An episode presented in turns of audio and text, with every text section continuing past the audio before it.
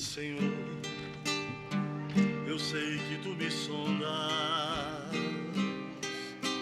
sei também que me conheces. Se me assento ou me levanto,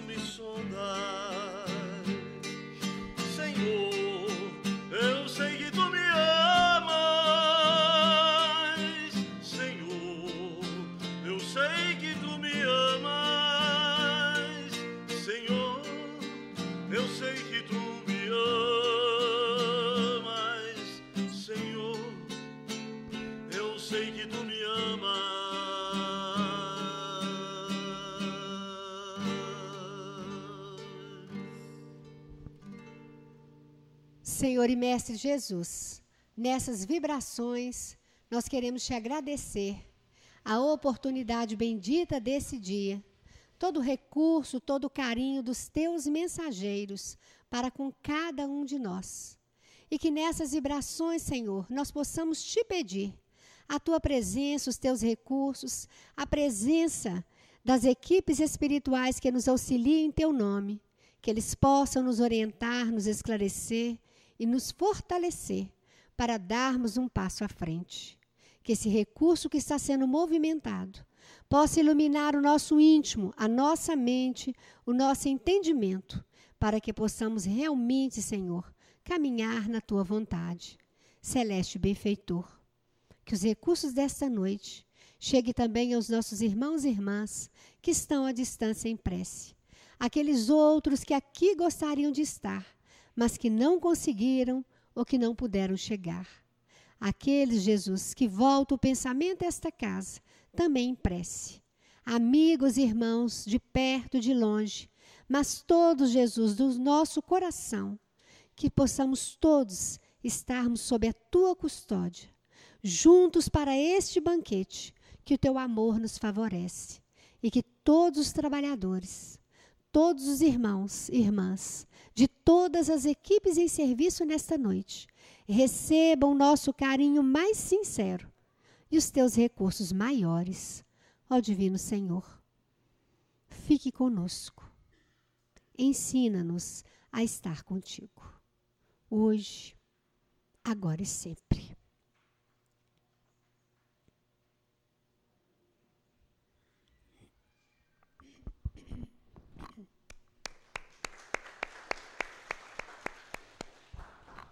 Bom, nós hoje vamos trabalhar os obreiros do Senhor, para finalizarmos o, os trabalhadores da última hora, como os obreiros do Senhor, e depois vamos dar sequência no próximo capítulo. É, se nós observarmos a organização que o Kardec fez, o capítulo anterior, a fé transforma, remove montanhas a importância da fé, da convicção em nosso coração.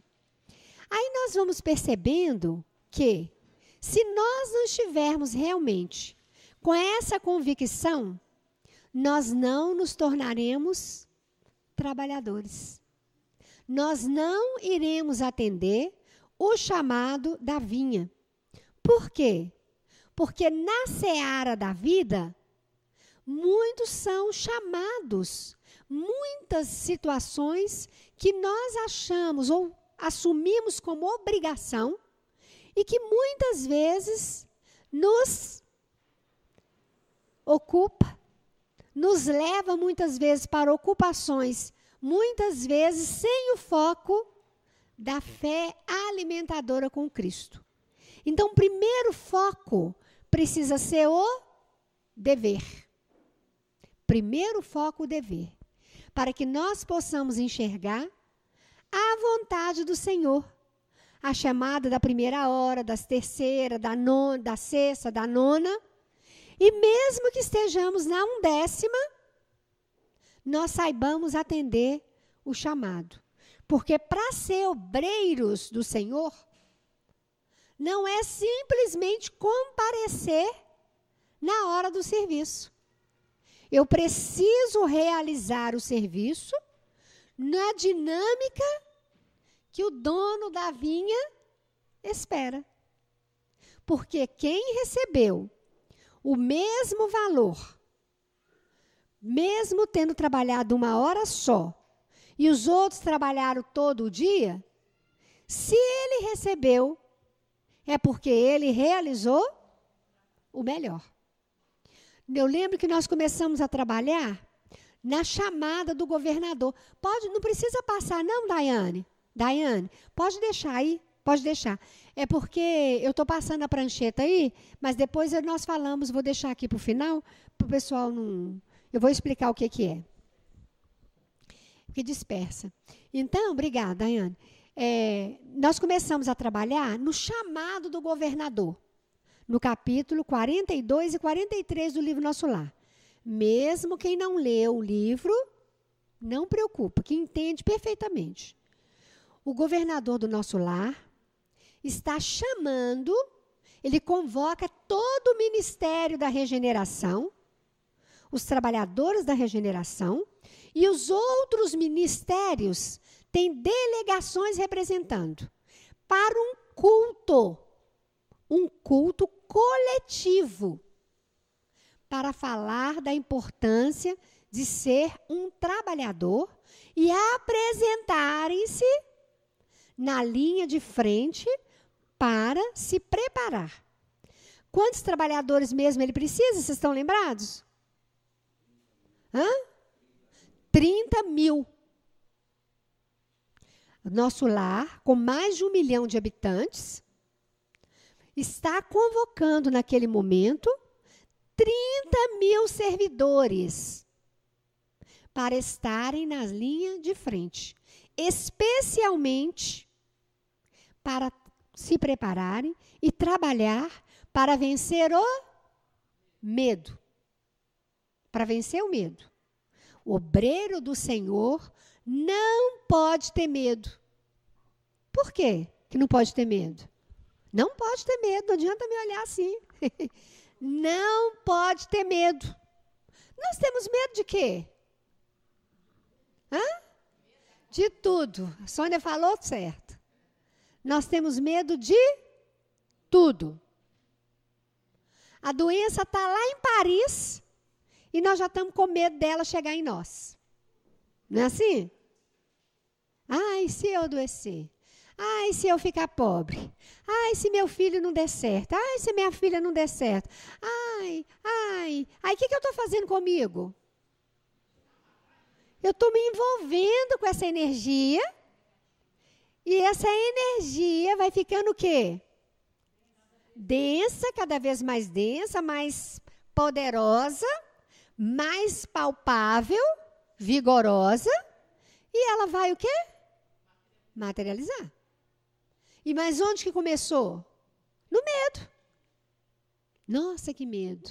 Nossa, que medo. Ah, mas eu tenho medo.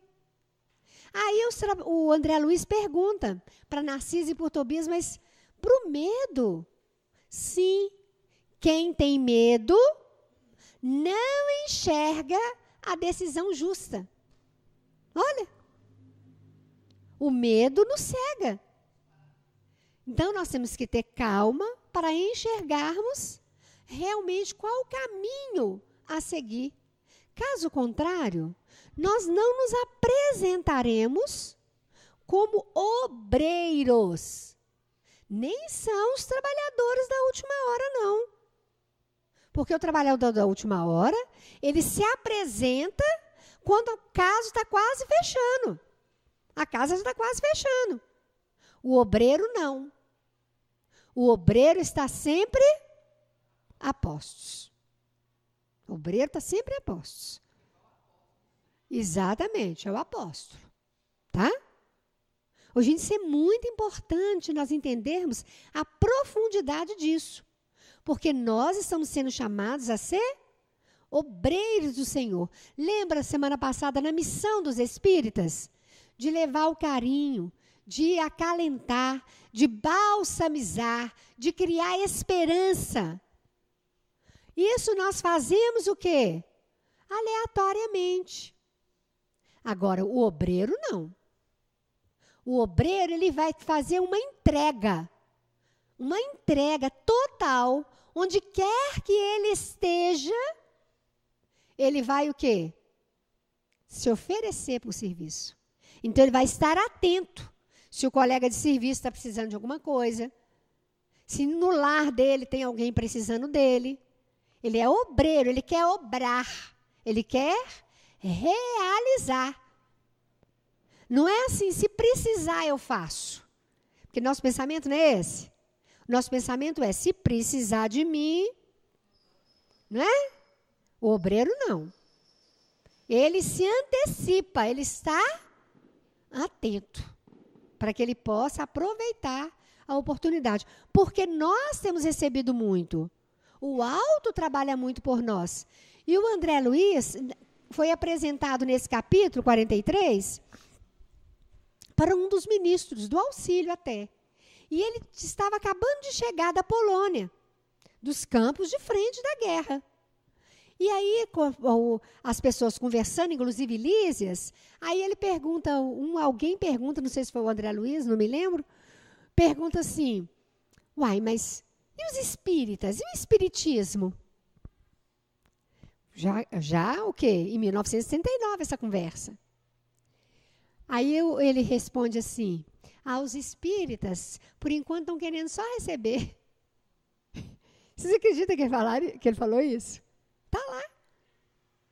Então nós estamos sendo chamados o quê? A levantar. Não é para ir embora, não, tá, gente? Não é para levantar e ir embora, não. É para levantar e fazer. Opa, eu quero. Eu estarei, nós estaremos atentos. Onde que precisa de mim? Ah, se precisar, eu lavo o copo. Ah, se precisar, eu dou o conselho. Ah, se precisar, não. Vamos estar atentos para perceber a necessidade. Tá claro isso? A diferença entre aquele que chega na última hora e aquele que se dispõe a ser obreiro? Então, olha só, vamos, vamos passar. Sim?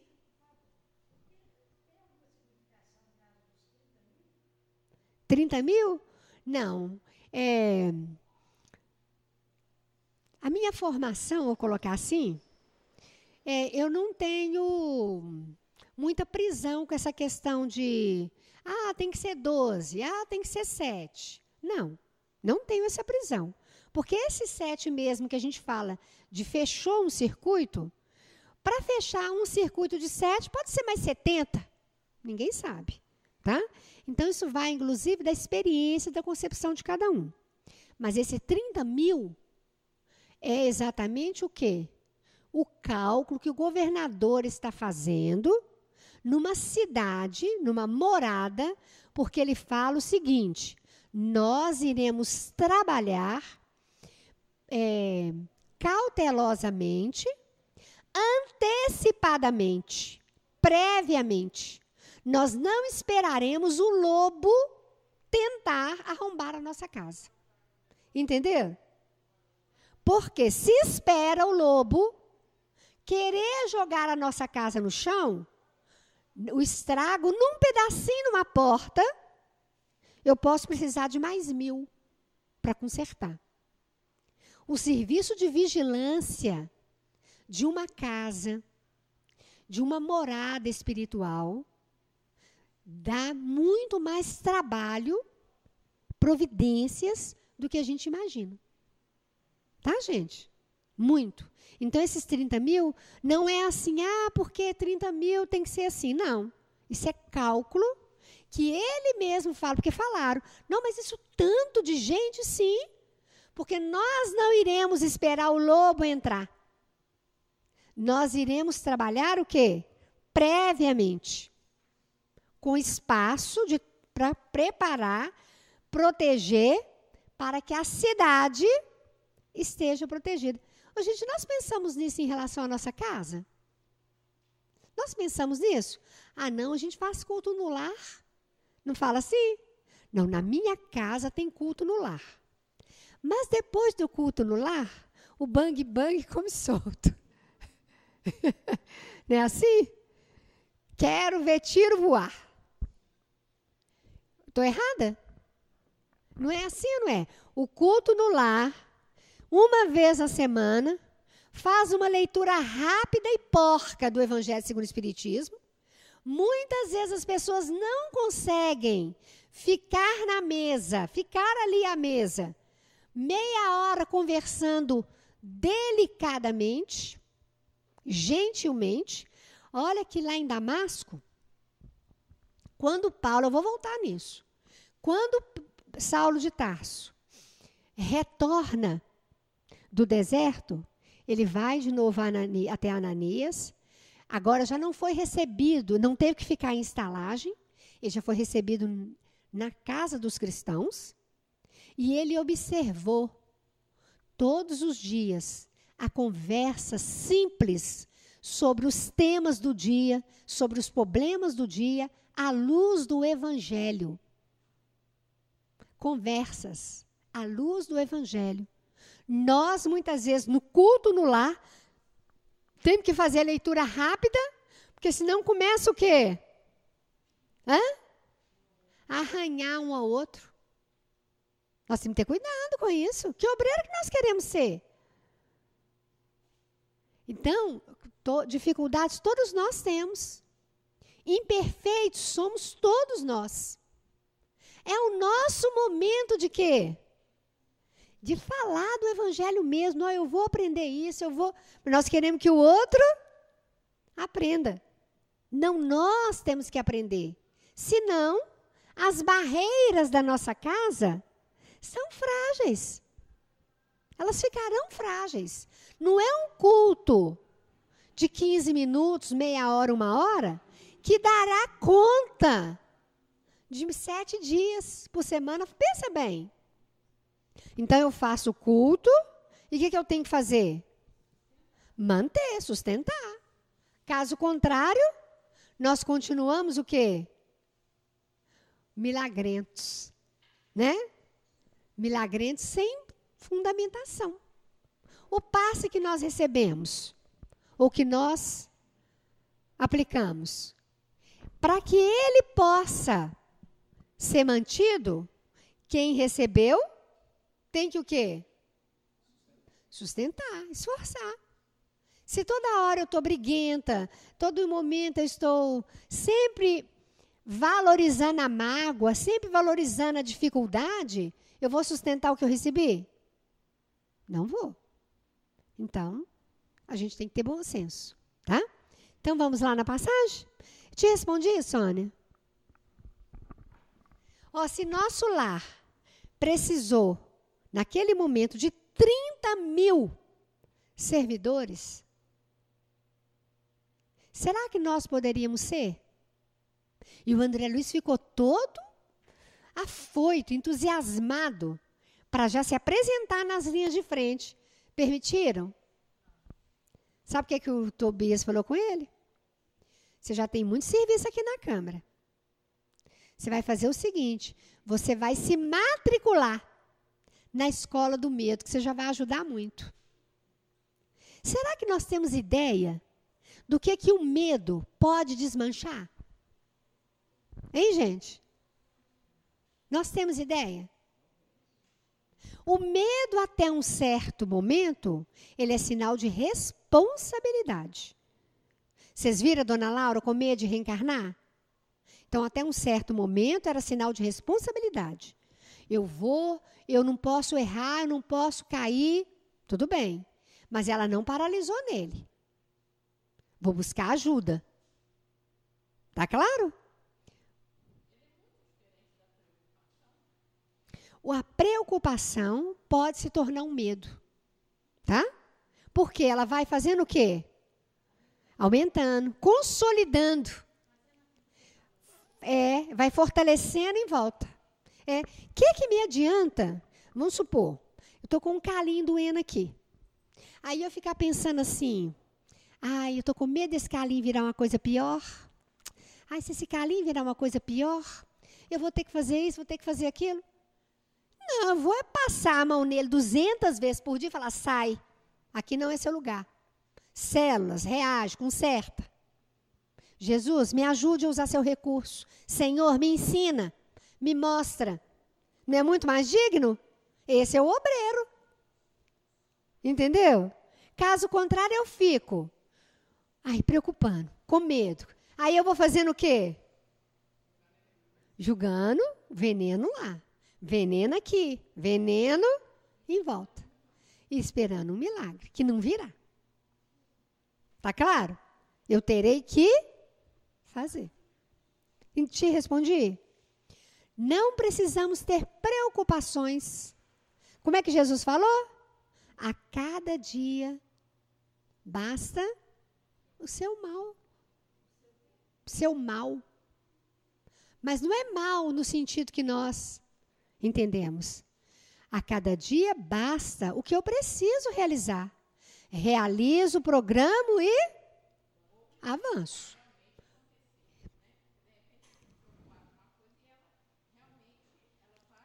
Mas, por exemplo, igual você está falando, é, o que é que realmente tem que acontecer? Vou ficar preocupado com o que realmente tem que acontecer. O que é que realmente tem que acontecer no meu dia? O melhor. Antes disso, primeira coisa que tem que acontecer no meu dia, e que nunca faltou, o dia nasceu. O sol nasceu. Isso não pode faltar. Não, mas hoje foi muito nublado. Mas ele nasceu. Ele estava lá. Por quê? Porque é a certeza que ele está me dando mais uma folha em branca para eu escrever da maneira com que nós dermos conta. Olha, gente, isso é muito importante. Da maneira como nós dermos conta. Não é como a Filomena falou, não é como o Ciclano falou, o Beltrano falou. O que, é que eu dou conta? Peraí, eu estou me sentindo muito tenso. O que, é que eu posso fazer para me aliviar? Já vou, já começa. Entendeu? Porque fora disso, o que, que é que tem que acontecer? Tem que acontecer o bem que nós faremos. As providências que nós tomaremos para que o dia desenvolva-se melhor. Agora vamos supor, eu estou gravemente enferma. Pode ser que você ainda desencarne primeiro que eu. E eu é que estou gravemente enferma. Não é verdade? Ah, mas eu estou muito preocupada porque fulano está piorando. Espera aí. Vai adiantar eu preocupar? Eu tenho que me ocupar. O que, é que eu posso fazer? O que, é que eu posso aliviar? Onde é que eu posso agir? Onde nós podemos aliviar? Mas eu preocupar vai resolver? Vamos dar o nosso carinho, o nosso consolo, o nosso bálsamo e seguir. Caso contrário, ainda corro o risco de ir primeiro. ou de adoecer junto. É assim ou não é? Né? Tá claro, gente? Ah, mas e o destino, né? Destino, construção. Só isso. Alguém queria falar? Exatamente. Preocupação, nós deixamos de realizar. Nós realizamos no campo mental, né, gente? Porque deixar de realizar a gente não deixa, não, tá? Mas a gente realiza no campo, onde eu não queria realizar. Não, estou preocupada com esse dedo, essa unha não sara, e não, não sei o quê. O que, que eu estou fazendo? Né? Realizando, plantando nela. Plantando nela. Não, unha. Ó, não, senhora, deixa eu ver como é. Deixa eu ver como é que constrói, como é que o meu corpo construiu a unha. Como que eu, junto com o meu corpo, construí essa unha? Vamos pesquisar, vamos estudar, vamos limpar. Mas isso dá trabalho, né? Vamos seguir? Olha lá. Pode passar? Olha aí. Eu, eu não trabalhei essa pergunta e ela ficou do final. Eu acho que a gente deveria trabalhar. Missão dos espíritas. Pergunta-se: se entre os chamados para o espiritismo muitos se transviaram, quais são os sinais pelos quais reconheceremos os que se acham no bom caminho? Os que se acham no bom caminho são os obreiros que ele vai falar aqui agora. Olha só, como que nós vamos reconhecer que nós estamos no caminho? Nós temos essa dúvida? Primeira coisa, nós temos que nos perguntar: eu estou, nós estamos no bom caminho? Olha lá. Reconhecê-lo-eis pelos princípios da verdadeira caridade que eles ensinarão e praticarão. Reconhecê-lo-eis pelos princípios da verdadeira caridade. Acho que apertou a gente um pouquinho, não apertou? Hein? Qual que será a verdadeira caridade, hein? Qual será a verdadeira caridade? Nos apertou um pouquinho, não apertou? Qual que é a nossa concepção de verdadeira caridade? Hã? Dar de si, muito bem. Que horas? Dar de si que horas? Como é que é? Estar em paz, né? Uhum. Ótimo. Fa fazer aquilo que a gente dá conta de fazer. Alguém falou? Ah, sim. Então eu dou de mim dentro da necessidade. Então, voltamos em quê? Na nossa fala, estarmos atentos. Obreiro, ele está o quê? Atento. Porque não adianta eu querer fazer a caridade no momento em que eu quero fazer a caridade. Tudo bem, já é um passo. Mas às vezes você está precisando de mim naquele momento. Aí, ah, não, estou muito cansada. Ah, não, não posso. Não quero. Ah, não, agora está na hora do meu descanso. Não, mas não é possível. Tudo, claro, nas devidas proporções. Mas olha aqui. O obreiro ele tem que estar o quê? Vigilante. Verdadeira caridade é a de Jesus. Sim, sim, não, não. Reconhecê-lo-eis pelo número de aflitos a que levem consolo. Quantos aflitos nós temos conseguido consolar? Quantos aflitos nós temos conseguido consolar? Porque hoje em dia é muito comum assim. A criança está aflita, ansiosa, inquieta, insubordinada. Aí o que, é que a gente, que a maioria das pessoas estão fazendo para acalmar essa aflição? Põe um celular na mão dela. É o quê? O celular e Ritalina são duas bombas. Ritalina. Remédio para acalmar. Tá? São duas bombas. Tem casos que precisam da Ritalina mesmo. Tá? Mas eu não consigo, muitas vezes, sanar a aflição daquela criança. Então, o quê? É muito comum, gente. Observa nos aeroportos. Família com duas crianças, o pai está com o celular, a mãe está com o celular. Duas, as duas crianças, e muitas vezes não são crianças de 12, 13 anos, não. São crianças de 4, 5, 2, 3. Esse dia mandaram um vídeo de um neném, não sei se vocês viram andando por aí, né? Menino espirneia, chora e põe o celular, acalma. Aí toma o celular, aquela pirraça. Isso é uma aflição, esse espírito está aflito. E eu não tenho recurso para consolá-lo. Reconhecê-lo-eis pelo seu amor ao próximo, pela sua abnegação, pelo seu desinteresse pessoal. Reconhecê-lo-eis finalmente pelo triunfo de seus princípios, porque Deus quer o triunfo de sua lei.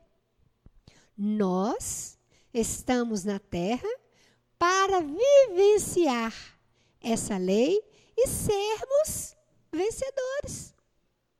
Para vivenciar, sermos vencedores com o Pai. Na abnegação, no carinho, na postura, na dedicação. É a nossa vez de vitória. E vitória só existe no bem. Porque Deus quer o triunfo de sua lei. Os que seguem sua lei esses são os escolhidos, e ele lhes dará a vitória. Mas ele destruirá aqueles que falseiam o espírito dessa lei e fazem dela degrau para contentar sua vaidade e sua ambição. Vou trabalhar isso aqui. Erasto, anjo da guarda do médium, Paris, 1863. Isso aqui é tão grave, por isso que eu quis voltar. Saulo, quando volta do deserto, ele entra na sinagoga, ele observa então que os fariseus, dentro da sinagoga, já podia os cristãos estarem presentes. Já não estava acontecendo em Damasco a perseguição. Três anos depois, já não havia perseguição. Mas Saulo, muito observador, viu que os fariseus modificaram, estavam falseando o evangelho de Jesus. Colocando dentro no evangelho as práticas farisaicas. E aí, o que, é que ia acontecer? A mensagem do evangelho, que é libertadora, ia ser abafada. Então Saulo escutou isso, voltou a Ananias e falou com Ananias: que a, olha, a artimanha farisaica vai falsear o que Jesus espera de nós. E aí fala com Ananias: Eu pretendo falar no sábado. O que, é que você acha? Ananias, então, não, você deve falar. Aí já, você já sabe o que aconteceu no sábado, né? Ninguém, ele entrou na sinagoga, ninguém reconheceu ele. Três anos no deserto, pele queimada, barba grande, né? Era outra pessoa. Já não, as mãos já calejadas. Aí então, quando ele pediu a palavra, ele foi falando sobre a lei de Moisés. A bondade divina na nossa vida. E o, o auditório da sinagoga, hipnotizado por ele. Todo mundo alimentado. Mas quando ele fala de Jesus, que Jesus é o alimento vivo e que todas essas práticas exteriores nós já podemos sair fora, que nós podemos vivenciar o amor na caridade, na irmandade, no espírito realizador. É ele, é o blasfemo, é o traidor. Aí foi uma confusão, gente. Por quê? Porque Saulo já está se predispondo a ser o quê? Obreiros. Aquele momento ali, ele é o trabalhador da última hora. Ele quer, naquele momento ali, mostrar o Evangelho de Jesus. Consolar e despertar aqueles corações. Porque Saulo, ele sentiu o compromisso, essa verdade me alimentou de tal forma que eu preciso te passar esse manjar. Eu preciso te oferecer. Saulo estava errado de querer passar esse manjar? Se os fariseus aparentemente não queriam. Por que, que ele não estava errado de querer passar? Porque eles se reuniam para estudar a lei divina. Ele não estava numa festa, num barzinho ou na casa do outro, não. Eles estavam como nós estamos aqui, ó. Juntos para estudar a lei divina. Então ele não estava errado. Ele não estava insistindo na igreja do outro. Vocês entenderam? Já imaginou eu querer ir lá numa igreja, seja qual for, ou num outro agrupamento que eu não fui convidada? E eu, não, nós temos que mudar, nós temos que fazer renovação, a caridade. Eu estaria errada, concorda? Mas eles estavam reunidos para fazer parte do banquete. Então, Saulo, que estava alimentado, queria o quê? Distribuir a eles. Entenderam? E aí, vamos prender. Não, você está preso em nome do Sinédrio. Eu preso? Onde que está a autoridade de vocês para me prender? De jeito nenhum. Me mostra o mandato. Aí ninguém tinha o mandato na mão na hora, né? Porque já tinha três anos que o mandato foi expedido e ele estava muito bem guardado. Aí Saulo, imensamente bem conectado, não podemos esquecer que desde que ele saiu do deserto, ele já começa a perceber uma paz no seu coração. Isso tem, é, está relatado no, Obreiros, no Paulo Estevão. Ele sente alimentado porque Estevão estava juntando a ele naqueles momentos e iria acompanhá-lo. Então ele já começa a perceber o íntimo diferente, mais aquela, mais alimentado, aquelas ânsias, aquele vazio, ele não estava sentindo aquilo mais. Pela presença de Estevão, pela conexão com Estevão. E aí então, ele muito bem conectado, ele falou: "Não, ninguém vai me prender não. Eu estou passando a todos vocês o melhor do meu coração. Se vocês não querem, eu irei embora. E ficou ele, no momento em que ele vai falando, todos, a sinagoga paralisou. Ninguém conseguia mexer. E ele sai no meio deles e vai até Ananias. Quando ele chegou até Ananias, Ananias fala com ele assim: É bom que você vá embora. Porque eles conhecem o episódio da sua cura. Então eles virão atrás de mim. Aí ele vai para a casa de uma das lavadeiras com soro. E realmente, daí duas horas, a milícia estava chegando na casa de Ananias e as portas da cidade, tudo vigiado. Ô, gente, olha que atraso nosso. Porque ele fala, Paulo de Tarso fala com eles. Porque eu mudei a minha convicção religiosa. Vocês querem me prender e me matar? Eu estava errado, eu estou dando a vocês o meu testemunho que eu estava errado. Já que vocês não querem, eu irei embora. Como de fato foi. E aí, ele esconde na casa da lavadeira. Depois que eles prenderam Ananias, depois que soltaram Ananias, eles programam. É, Saulo é, via, vai é, sair pelos muros dentro de um cesto. Estão lembrados disso? E aí ele vai para Jerusalém. Aí é outro capítulo, né? Tá claro isso?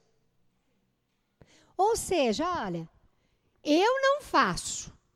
Mas quem faz, quem quer fazer, eu não quero deixar. Por que, que eu não quero deixar? Porque eu sinto, eu sei que eu preciso sair do meu conforto. Eu terei que me mexer, aumentar a minha boa vontade. Nós teremos que realmente o quê? Vencer-nos. Porque a parte mais difícil da reencarnação é nos vencer. Tá claro, gente? E somente nos vencendo, nós enxergaremos o momento de servir. Passa fazendo favor. Olha aí, obreiros. Aproxima-se o tempo em que se cumprirão as coisas anunciadas para a transformação da humanidade. A humanidade vai se transformar, vai ser uma varinha mágica, um raio que vai cair aqui e modificar tudo? Hã? Não.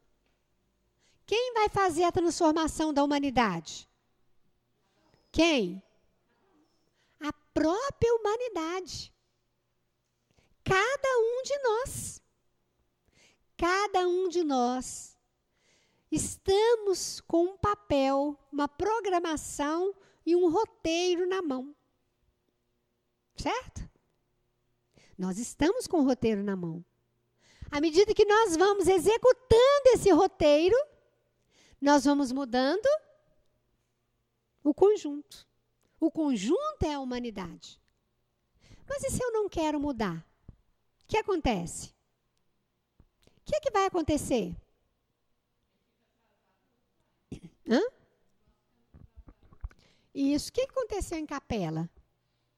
Em Capela, não, né? Em um dos planetas de Capela. Né? Ó, estamos aqui, faz de conta que isso aqui é uma turma do ensino médio, primeiro ano do ensino médio. Aí, professores estão o quê? Me orientando, passando a matéria, oferecendo o melhor. E eu, o que é que acontece comigo? Não quero. Sempre achando o programa pesado, matéria difícil. O que, é que vai acontecendo comigo? Eu vou o quê? Diminuindo. Eu vou diminuindo a minha rotação, eu vou perdendo nota, eu vou perdendo médio, eu vou distanciando do grupo, não vou? Hein? E os outros vão seguir, vão avançar. E eu? Vou ficando com o grupo que me é afim. Então é assim que se transforma ou não transforma a humanidade. A espiritualidade não vai fazer assim, direita, esquerda. Ó, esses aqui no centro. Vai fazer assim? Não. Nós estamos escolhendo a todo instante onde nós queremos morar. Onde nós queremos morar quando nós fecharmos esse olho físico? Onde nós queremos morar? Hã? Pergunta difícil, não é? Hein, gente? Onde que nós queremos morar? Nosso lar? Aquela irmã que foi para o nosso lar, ela estava morando em nosso lar, mas ela não estava satisfeita de morar lá, não. Aquela que foi fazer, que participou da entrevista junto com o André Luiz, ela estava satisfeita de morar em nosso lar? Ela estava doida para voltar para a terra. Não foi? Estar em nosso lar para ela estava é, sendo um castigo, não foi, não, gente? Ela não mostrou isso o tempo todo? Vocês me colocaram em tal lugar, foi difícil demais. Vocês colocaram em outro lugar, foi difícil demais. Só o quê? Então, onde é que nós queremos ir? Hã? Oh, já que vocês não têm vontade de ir para lugar nenhum, deixa eu falar um lugar aqui que a gente fica com vontade. Nós ficamos com vontade de ficar lá na nossa casinha, naquela cama gostosa que está esperando a gente lá. Estou errada? Não é assim? Não, quero ir para lugar nenhum, não. Quero ficar aqui, ó. Custei a reformar essa casa, custei a comprar essa cama. Olha que conforto essa cama. Ei, estou errada, gente? Hã? Pois é. Aí é que está o X da questão. Né? Nós já deveríamos entender o quê? Onde que eu vou? O que, que eu quero? Onde nós iremos morar? Nós temos que ter essas respostas. Caso contrário, nós não vamos realizar, porque já está bom. Ainda mais agora, né? Está tão fácil melhorar a nossa casa, tão fácil comer bem, né? Você compra um, pezinho de alface, um real, todo mundo come na casa. Não é? Compra um pedaço de couve, aqueles folhão, dá para uma família de quatro pessoas comer tranquilamente, pelo menos na minha casa dá. Né? Imagina, fica tudo barato, fica bom demais, né? Ficar por aqui. Então, peraí. Mas vamos ficar por aqui? Enquanto pudermos ficar por aqui, mas nos preparando e realizando. Caso contrário, não tem lá do lado de lá essa covinha maravilhosa, não. Em nosso lar tem. Mas se eu não construo, não terei.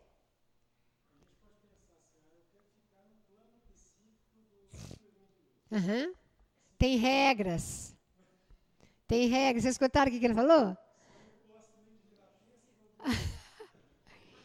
ah, eu quero ficar no plano psíquico, no hospital do Vinha de Luz. Não vai, não. Você só vem aqui uma vez no ano. E olhe lá, você vem só de vez em quando. Você nem entrou na energia do lugar. Tudo tem o quê? Preço. Tudo tem preço. Fala, mãe. Ah. Como é que é?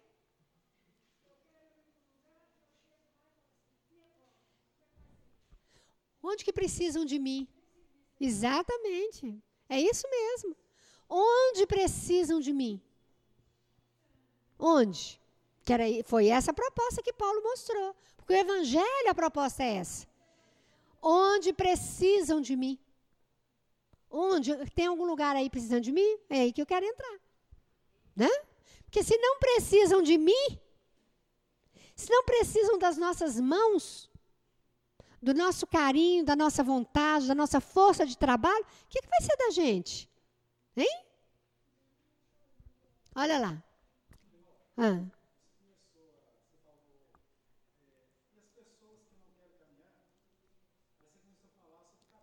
Uhum. Não. É, não sei qual abordagem que você quer fazer, mas você pode fazer. Uhum. Sim.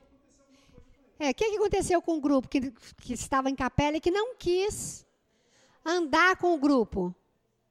Hã? Ó, a energia aqui está mudando. A energia aqui está melhorando. Eu não consigo, ou eu não quero, ou eu acho que eu não preciso melhorar junto com essa energia do grupo. Então, o que acontece com a minha energia? Não sintonizo aqui. Então, o que acontece? Eu sou sugada. Eu sou levada, sugada, porque é imã. Porque a gente tem a ideia que a espiritualidade vai pôr todo mundo num barco e vai levar. Não vai. Jesus é amor, é misericórdia. Então eu já estou o quê? Ô, gente, é assim, ó. A gente dorme e aparece onde? Onde eu amo. Onde eu amo. Onde eu quero ficar. Então, se lá, onde eu gosto de ficar, eu atolo o pé, é lá que eu vou aparecer quando eu não tiver corpo mais. Então, por isso é que tem que fazer o serviço. Nós temos que fazer o serviço agora. Foi isso que aconteceu em Capela exilados de capela. Não foi Jesus que falou, vamos embora. Todo mundo embora. Não, são um bando de preguiçosos. Não, senhores. Com todo carinho, com toda dedicação, se vocês querem, né? Tem um planetinha. Vocês vão sintonizar com ele, pode deixar. Olha aí onde é que nós vivemos. E hoje a Terra está o quê? Imensamente melhor. Tá? Pode falar.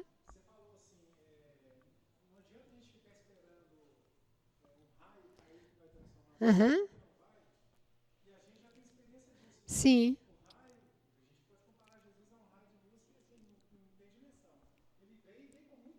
Uhum. E com muita luz. Uhum. Vocês perceberam o que o Alexandre está falando? Que esse raio já desceu.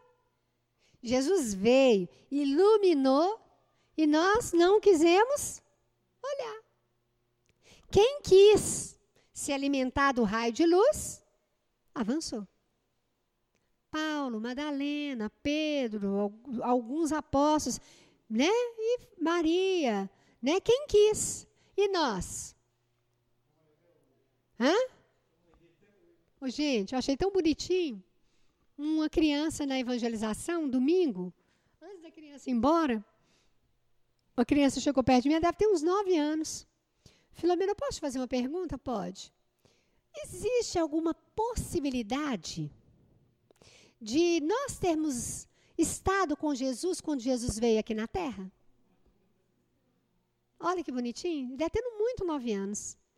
Falei com ele, existe toda a possibilidade. Tanto é que nós estamos querendo agora. Né? E a nossa chance é agora. Ô, gente, sabendo disso tudo, tendo clareza do trabalho, da espiritualidade, nós temos que ser uma árvore produtiva. Não precisa de você assumir o vinho de luz. Eu te prometo que eu não te peço isso. Tá? A sua colaboração, a sua prece, a sua vinda, a sua vida é importante demais para nós. Mas eu te prometo que eu não vou te entregar a responsabilidade toda na sua mão. Te prometo. Mas nós precisamos o quê? Ser uma árvore frondosa. Onde que nós seremos essa árvore maior? Onde estivermos. Especialmente dentro da nossa casa, no nosso trabalho, que a gente passa tanto tempo. Nós temos tanta paciência com o de fora. Nós temos tanto carinho com o de fora. Então, né? Aprenderemos a lição do lar que é o lugar mais difícil de nós sermos obreiros. Nós enxergamos muito o defeito alheio, mas não enxergamos como ajudá-lo, que é a parte mais importante. Onde eu vou ajudar? O que, que eu tenho que fazer para ajudar? Olha lá. Ditosos serão os que houverem trabalhado no campo do Senhor, com desinteresse e sem outro móvel senão a caridade. Tem que alimentar o fazer. Às vezes a pessoa fala comigo assim, tem gente que fala isso comigo. Eu não consigo sentir essa alegria que você sente com o evangelho, com o trabalho, com o passe. Faz assim mesmo, que uma hora a alegria nasce. Tá, gente? Não deixa de fazer. Não pode esmorecer. Uma hora a alegria nasce. De que, que a alegria nasce? De você se empenhar.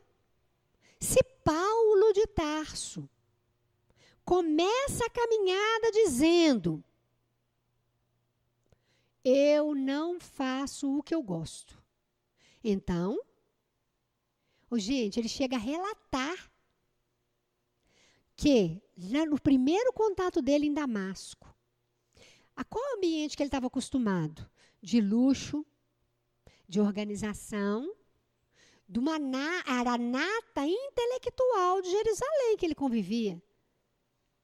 Logo depois da visão de Jesus, ele imediatamente já começa a convivência com as pessoas mais pobres, imediatamente, corações, mães de família, que não conseguiam formular uma frase correta.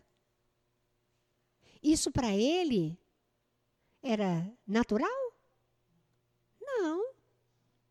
É a mesma coisa de colocar o Einstein para poder conviver comigo. Mesma coisa, olha a diferença. Entenderam? É muita distância. No entanto, até tentar fazer gracinha para uma criança, para agradar a mãe, ele fez. Já começou o quê? A sair para fazer. Entendendo o pequenino do Cristo. Se eu não entendo o pequenino do Cristo, eu não vou sentir essa alegria de fazer. Despiu. Foi despindo. Foi tirando as camadas e pondo outras, né? Seus dias de trabalho serão pagos pelo cêntuplo do que estiverem esperado. Ditosos cem vezes mais. Ditosos que hajam dito a seus irmãos: trabalhemos juntos e unamos os nossos esforços, a fim de que o Senhor, ao chegar, encontre acabada a obra. Porquanto o Senhor lhes dirá: Vinde a mim, vós, que sois bons servidores, vós que soubestes impor silêncio aos vossos ciúmes e às vossas discórdias, a fim de que daí não viesse dano para a obra. Será que nós já pensamos assim? Olha só, hein, que bomba que eu vou pôr nas nossas mãos. Qual será a vontade de Jesus para os meus próximos cinco anos? O que, que será que ele espera de mim nos próximos cinco anos? Vocês estão achando que eu não estou jogando essa batata quente só para vocês, não? Nós temos que pensar nisso.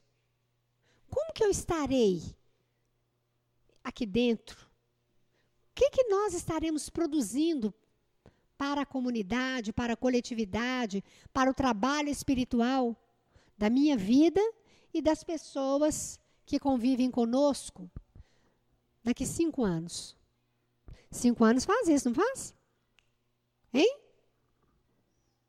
Porque se tem uma obra, essa obra ela é planejada em etapas, né?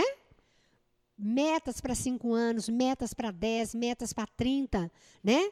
Para quando chegar no final da reencarnação, nós o quê? Alcançamos o objetivo. Não é assim?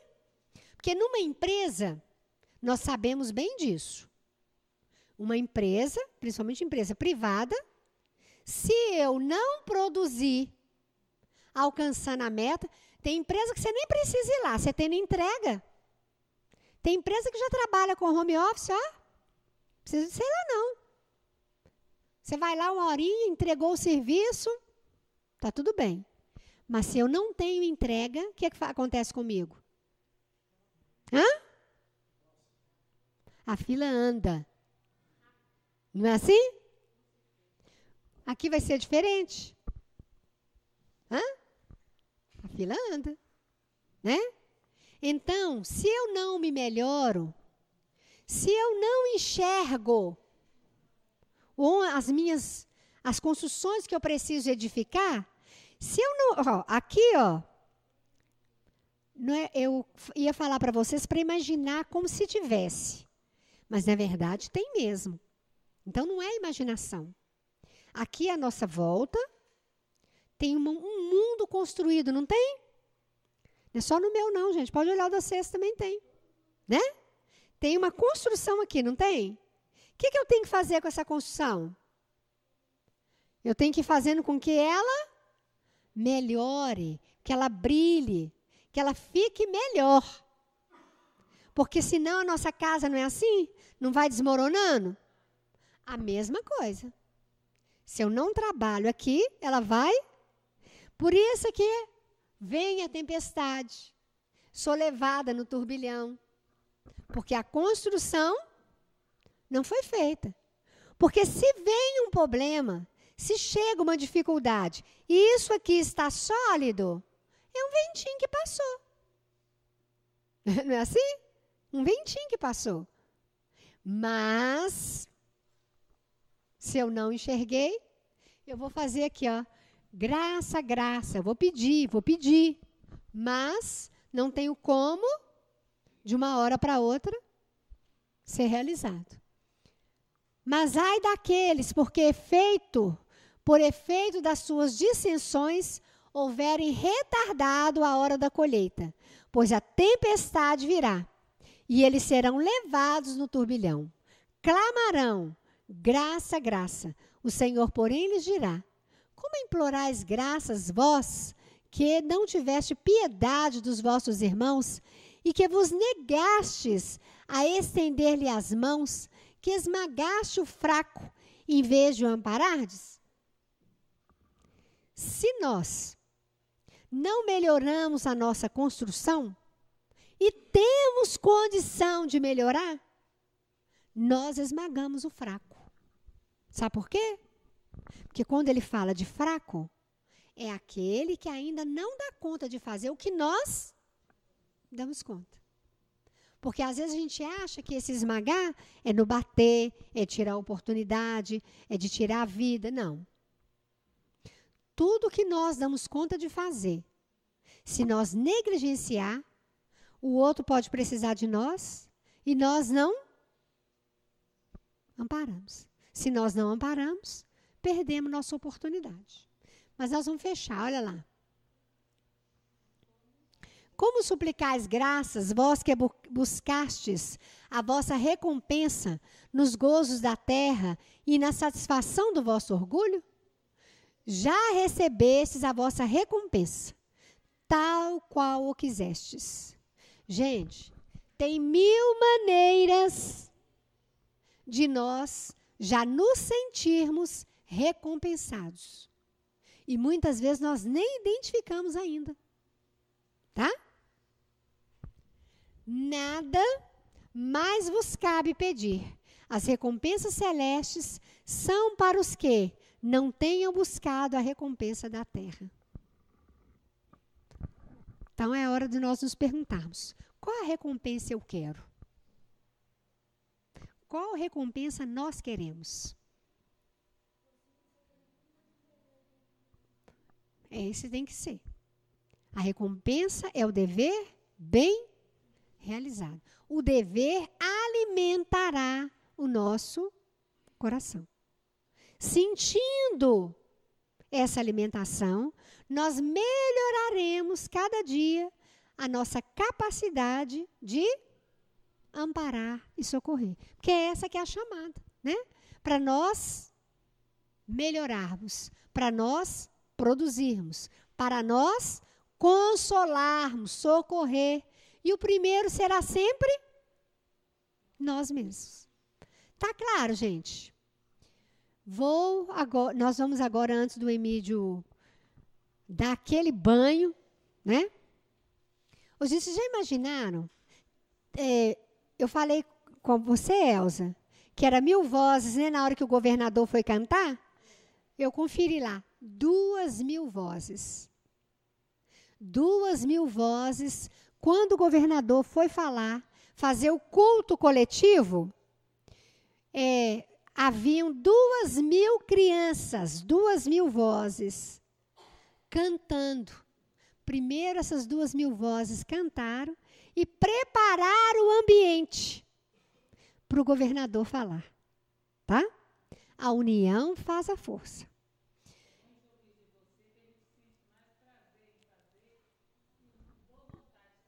É recurso vivo, tá?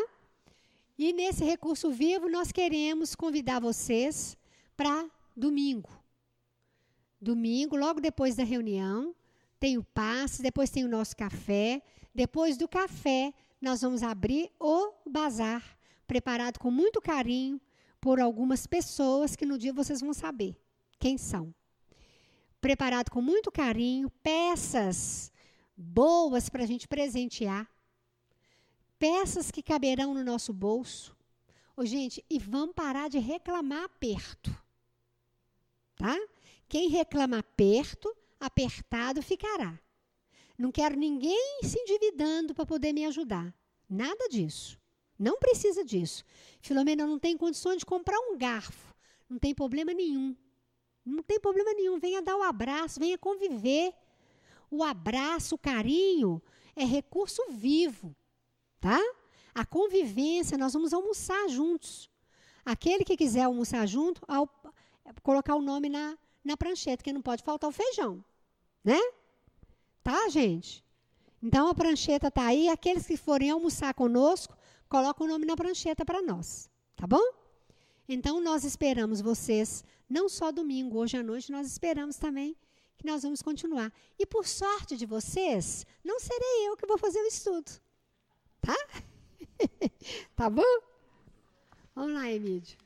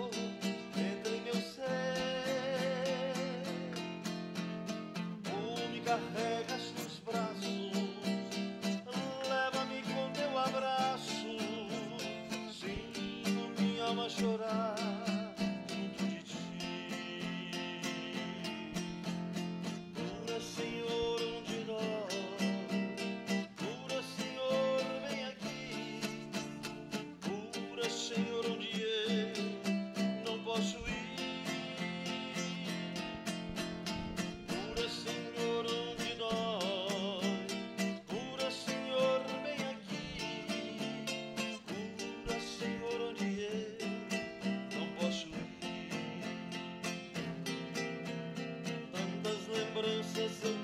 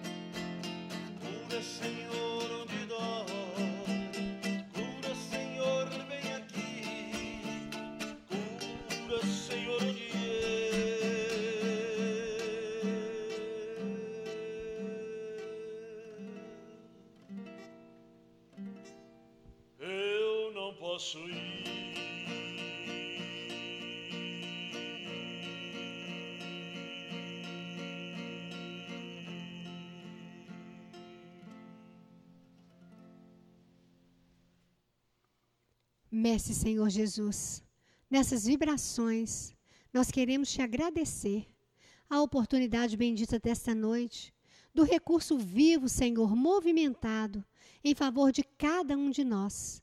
Que esses elementos, Senhor, sejam elementos curadores, reorganizadores de todas as nossas células, do nosso íntimo da nossa mente. Ó Senhor querido, e que esse recurso possa chegar também aos irmãos e irmãs que estão à distância em prece. Que estejamos todos, Jesus, mais uma vez, sob a tua custódia.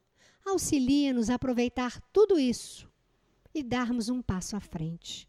Celeste amigo, que todos os trabalhadores desta noite recebam o nosso carinho sincero e os teus recursos maiores. Que muito em breve, Senhor, todos nós estejamos mais preparados, mais firmes, realizando melhor as tuas determinações.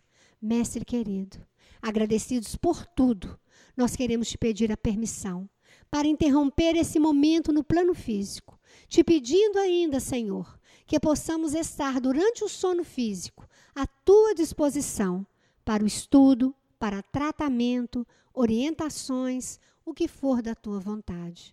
Mas humildemente nós te pedimos, entre em nossa vida, entre em nossos lares, nos diversos setores que atuamos, nos diversos setores desta casa, nos diversos setores do nosso país, hoje, agora e sempre.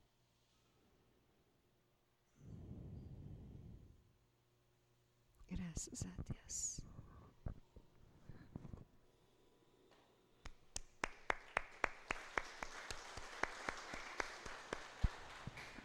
Muito obrigado, gente. Passistas. Contrata-se passistas, paga-se bem.